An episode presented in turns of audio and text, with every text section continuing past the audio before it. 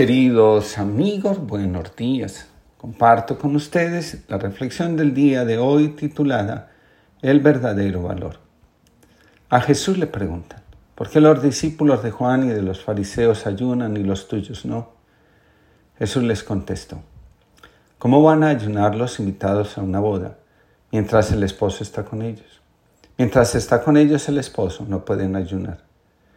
Pero llegará el día en que el esposo le será quitado y entonces sí ayunarán. Comentando este pasaje, el Papa Francisco dice, así que al final resulta más importante aquello que se dijo y que no cambia, lo que siento dentro de mí y de mi corazón cerrado, que la palabra del Señor. Y esto es también pecado de idolatría, la obstinación. No querer que las cosas cambien es una actitud contraria al Espíritu que Jesús nos dio para que fuera nuestro guía y consolador. El Espíritu es el que nos explica lo que sucede y nos ayuda a llevar al corazón lo que hemos comprendido, para que se convierta en el fuego que nos anima, guía y alumbra. Toda experiencia, bien sea religiosa, personal o comunitaria, auténtica, es una fuente de libertad y de crecimiento. Si esto no sucede, lo que se ha experimentado y vivido puede ser tomado como una ilusión o una invitación a un trabajo más profundo a fin de conquistar ese espacio que nos permite ser, amar y entregarnos. Sabemos que una experiencia es inauténtica porque nos esforzamos en que las cosas sigan como estaban.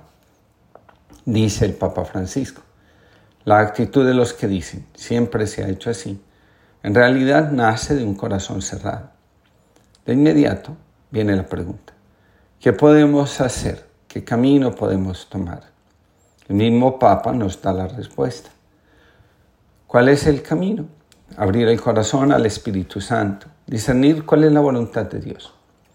Jesús nos dice con tanta fuerza, vino nuevo en odres nuevos, porque ante las novedades del Espíritu, ante las sorpresas de Dios, también cabe nuestra disposición a renovar nuestras costumbres y nuestras formas de ser y de actuar.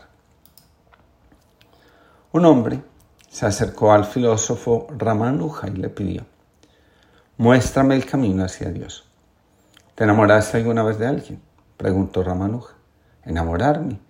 ¿Qué es lo que quiere decir con eso? Me prometí a mí mismo jamás aproximarme a una mujer.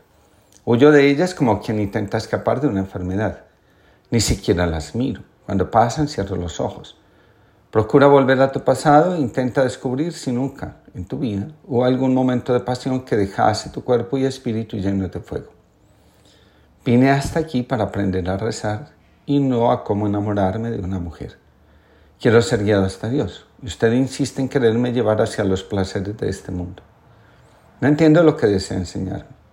Manuja permaneció silenciosa algunos minutos y finalmente dijo, no puedo ayudarte. Si tú nunca tuviste ninguna experiencia de amor, nunca conseguirás experimentar la paz de una oración.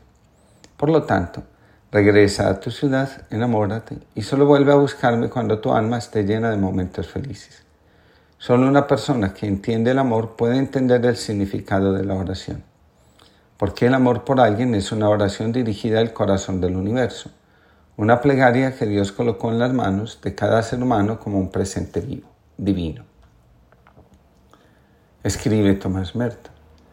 Existimos solo para esto, para ser el lugar que Él ha elegido para su presencia, para su manifestación en el mundo, su epifanía. En esto consiste la grandeza y la belleza de nuestra condición humana, que es espejo de lo divino. A Dios lo podemos sentir de muchas maneras. Sin lugar a duda, verlo recostado en el pesebre, alimentado por María y protegido por José, supera cualquier otra forma de experiencia o conocimiento. A Dios se le conoce realmente a través de la humanidad. Al respecto, Alfred Delp escribe, Nadie dará crédito a nuestro mensaje de salvación y del Salvador mientras no nos hayamos desangrado en servicio del hombre aquejado de cualquier tipo de enfermedad física, psíquica, social, económica, moral. La humanidad restaurada, sanada, reconciliada, es el mejor reflejo de acogida y de respeto hacia la divinidad. La verdadera experiencia o conocimiento de Dios se da cuando somos capaces de seguir fielmente nuestra conciencia. Creo que los mayores momentos de sufrimiento son aquellos en los que nos exindimos para evitar la incomodidad que genera la hostilidad, el rechazo o la desaprobación. La conciencia nos dice quiénes somos realmente. Somos fieles a la conciencia cuando elegimos ser fieles a nuestro destino, aunque eso represente defraudar las expectativas que los demás se hicieron de nosotros. Dice la oración de la Gestalt. Falto de amor a mí mismo cuando en el afán de complacer me traiciono. Falto de amor a los demás cuando les pido que se traicionen para complacerme. Nadie saca ningún provecho verdadero y auténtico, excindiendo su ser para evitar la incomodidad del otro. En el libro Conjeturas, Thomas Merton escribe, Cristo vino a la tierra, no a ostentar la terrible belleza de una estatua sagrada, sino a ser contado entre los perversos, a morir como uno de ellos, condenado por los puros. Él, que estaba más allá de la pureza y la impureza. Sí, Cristo no es realmente mi hermano con todas mis penas, con todas mis cargas en su hombro y con toda mi pobreza y mi tristeza en su corazón. Entonces no ha habido redención. Entonces lo que pasó en la cruz fue solo magia. A muchos les resulta escandalosa la cruz. No son capaces de reconocer que el Cristo crucificado es obra de la dureza de su corazón, del corazón y del narcisismo de los que habiendo escuchado su palabra y viendo sus actos, decidieron rechazarlo para continuar seguros en sus erróneas creencias sobre Dios y sobre el otro y sobre el amor.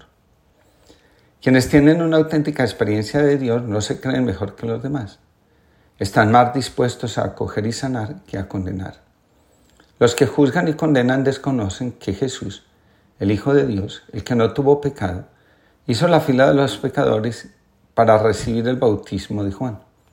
Jesús quiso recordarnos que la verdadera experiencia de Dios se realiza inmersos en el sufrimiento humano antes que vivir alejados de éste. Le escribe Tomás Merton a Victorio Campo.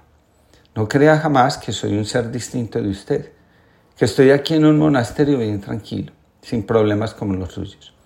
Muy por el contrario, vivo en el corazón mismo de su problema, porque estoy en el corazón mismo de la iglesia. Yo no me creería un verdadero monje, un verdadero sacerdote, si no fuera capaz de sentir en mí mismo todas las revueltas y todas las angustias del hombre moderno. Pero es necesario sentir todo esto, sufrir todo esto, pero no aislado y a la deriva, sino con Cristo que lo ha soportado todo y que lleva todo en nosotros. Muchos creen rechazar a Cristo porque no les gusta la imagen que de Él presentan. Algunos representantes de la iglesia no rechazan a Cristo, sino la imagen que de Él construyeron algunos autores. Después vinieron los teólogos y pusieron el espíritu griego en las interpretaciones no solo de las palabras, sino también de los hechos de Jesús. De lo que se trata en realidad no es de defender esas imágenes o interpretaciones, sino de acercarnos a la palabra, sumergirnos en la experiencia que nos propone, dejar que Cristo le hable a nuestra historia y a los tejidos que hemos hecho en ella. Muchas de nuestras cosas están más tejidas de ego que de la revelación misma del amor tal como ocurrió en Jesús, el de Nazaret, que dio su vida para que todos conociéramos realmente al Padre. Cuando conocemos a Jesús tenemos una experiencia diferente de Dios. En el signo de Jonás escribe Merton, la vida de un cristiano solo tiene sentido y valor en la medida en que se configura con la vida de Jesús. Te doy gracias, Señor, porque eres bueno, porque es constante y eterno tu amor conmigo. Te doy gracias, Señor, Dios de todo, porque en todo lo mío tú intervienes, porque es constante y eterno tu amor conmigo. Tú haces grandes maravillas, la potencia del universo, el misterio de la vida, la fuerza del amor, mi propio ser, porque es constante y eterno tu amor con todo y también conmigo. Me sacaste de aquello que un tiempo me hizo esclavo, con mano tensa y fuerte brazo, como tira uno de, aquel que es buen amigo, porque es constante y eterno tu amor conmigo. Cuando no tenía fuerzas, me abriste el camino, pasé y fui salvado por ti desde la experiencia del antiguo Egipto sentí en mi vida, una vez más, que es constante y eterno tu amor conmigo.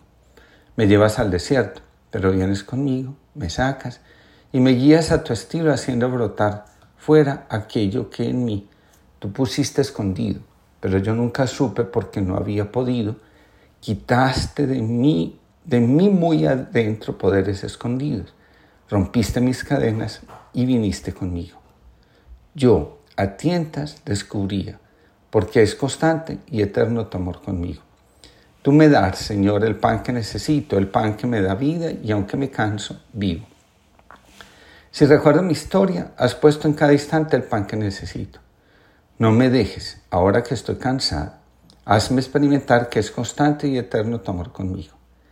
A quienes leáis esto, os invito, leed en vuestra historia la salvación que Él hizo, la salvación concreta que Él realiza hoy con vosotros y conmigo.